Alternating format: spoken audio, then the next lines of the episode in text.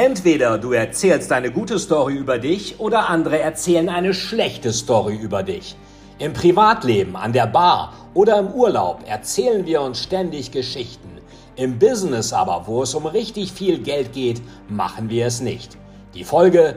Unklare Positionierung, ständige Preisverhandlungen und die Schwierigkeit, neue Talente für das Unternehmen zu begeistern.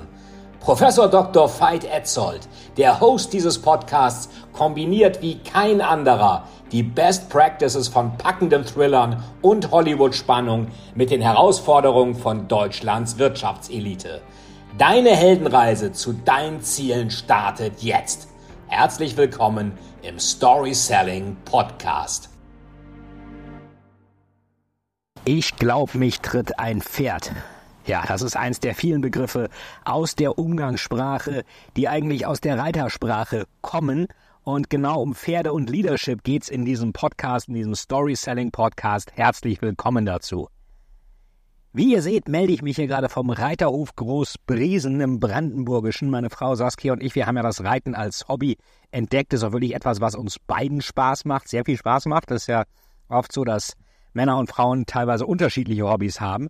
Und Reiten ist einfach das Coole, dass ähm, Mensch und Pferd, glaube ich, ja seit 10.000 Jahren eine Beziehung miteinander haben oder sogar 15.000 Jahren, also länger sogar, glaube ich, als der Hund, wenn mich da nicht alles täuscht. Ich kann mich aber auch irren.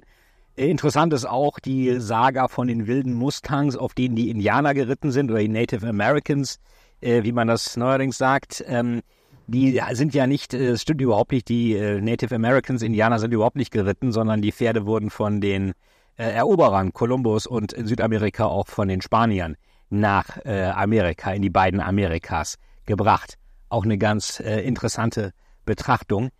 So, und wir sehen ja gerade in der Sprache, ich habe ja gesagt, mich tritt ein Pferd, in ganz, ganz viele Dinge kommen aus der Reitersprache. Jemanden an die Kandare nehmen, ähm, jemanden auf Trab bringen, äh, Zügel fester anziehen zum Beispiel, Pferd von hinten aufzäumen.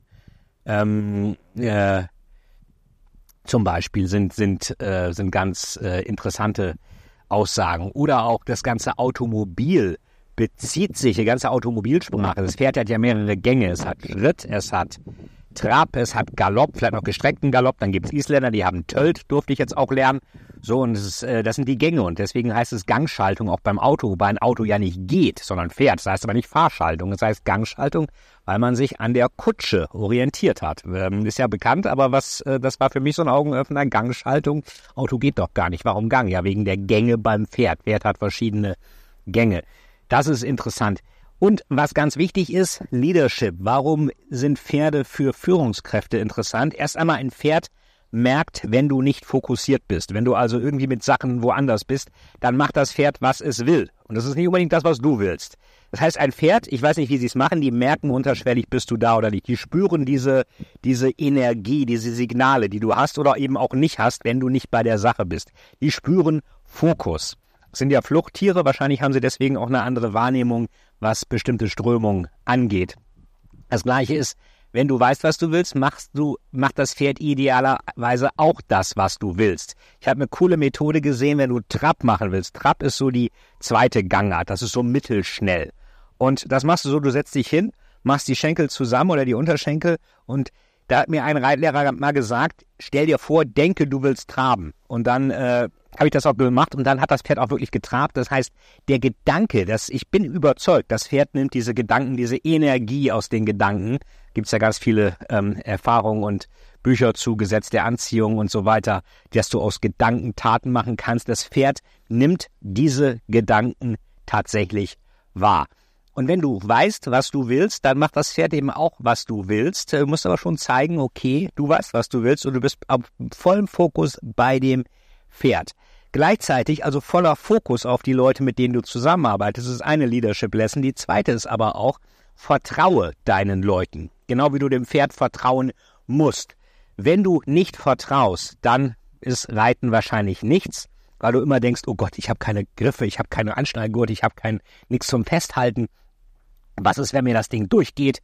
Wenn es durchgeht, übrigens an einer Seite komplett ziehen, an den Zügeln äh, dann geht der Kopf total nach zur Seite. Das ist unangenehm fürs Pferd und dann hält es an. Eine andere Möglichkeit gibt es da nicht.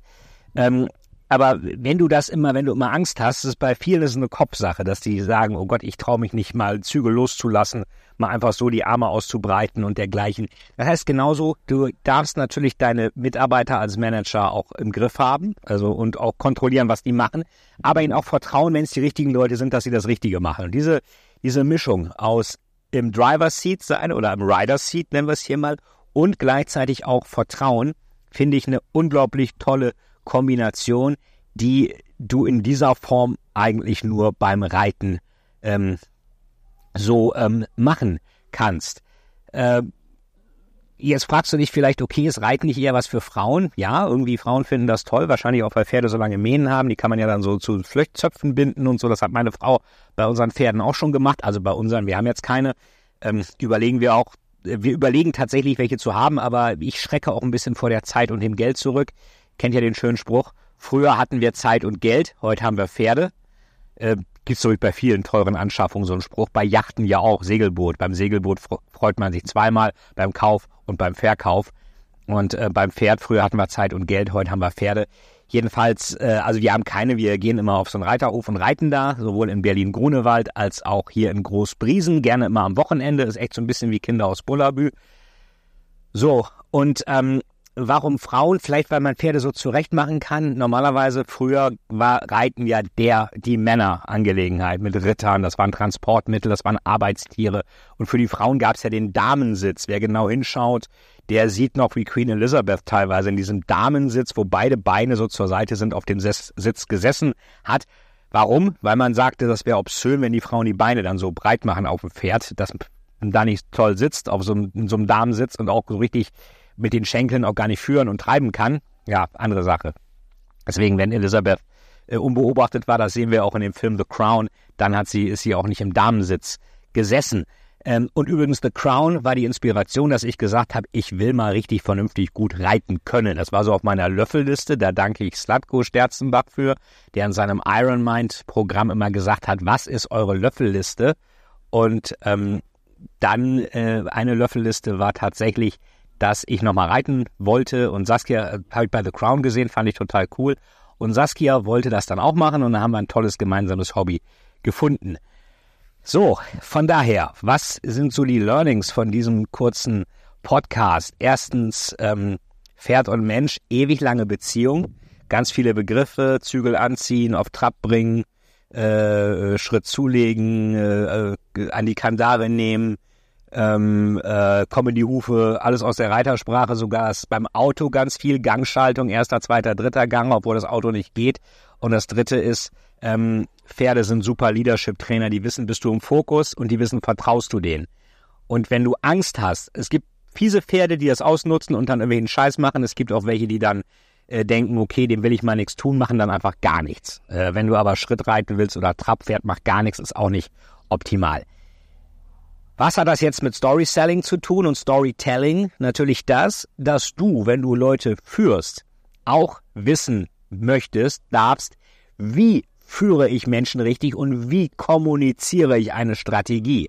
Und wenn dich das interessiert, wie das geht, wie eine Strategie so kommuniziert wird, dass nicht nur ein Pferd sie versteht, sondern auch ein Mitarbeiter, dann klick unten auf den Link und lade dir mein neues White Paper Storytelling im Mittelstand Strategien richtig umsetzen, umsetzen statt rummotzen, herunter. Und wenn du nicht gerade Ferien auf dem Reiterhof machst, ich habe am, jetzt muss ich mal kurz nachschauen, wann das jetzt ist, am 17. August, genau, 17. August, 18 Uhr, ist wieder ein Webinar für die daheimgebliebenen Storytelling im Consulting. Wenn du also im Beratungsgeschäft bist, eine abstrakte Dienstleistung hast, und nur auch nicht so starke Markenbekanntheit hast wie McKinsey und BCG, komm da rein, melde dich unten über den Link an und wenn du auch weitere Fragen hast, wie wir dir bei Strategy und Storytelling mit deiner Story weiterhelfen können, klick auf den Link für ein kostenloses Story-Potenzialgespräch, wo wir uns einmal deine Story angucken und schauen, wie wir dir weiterhelfen können. Und ganz wichtig, egal ob du Pferdefan bist, ob dich ein Pferd tritt oder eben nicht, bewerte diesen Podcast, abonniere diesen Podcast, gib uns eine tolle Bewertung und wenn dir was gefallen hat, empfehle es weiter. Ansonsten viel Spaß beim Reiten, falls du reitest oder falls du es vorhast, beim White Paper und wir sehen uns dann im Webinar. Bis bald Und äh, ja, guten, was wünscht man bei Reitern? Hals- und Beinbruch ist, glaube ich, eher Ski. Ähm, alle Zeit gute Sicht? Nee, ich weiß gar nicht, was man, was sagen, was wünschen sich Reiter? Ähm, tja, gute Frage.